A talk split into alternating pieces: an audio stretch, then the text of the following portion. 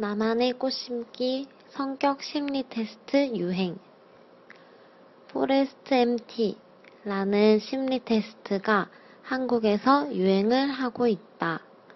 자신의 집중 유형에 대한 분석을 해주는 성격 테스트로서 몇 가지 문제를 풀면 내가 어떤 꽃이나 나무에 해당하는지에 비유해 자신의 성격이나 집중 유형을 알려준다. 사람들은 테스트 결과를 SNS에 업로드하여 공유하는 등 많은 사람들이 이 테스트를 체험하고 있다.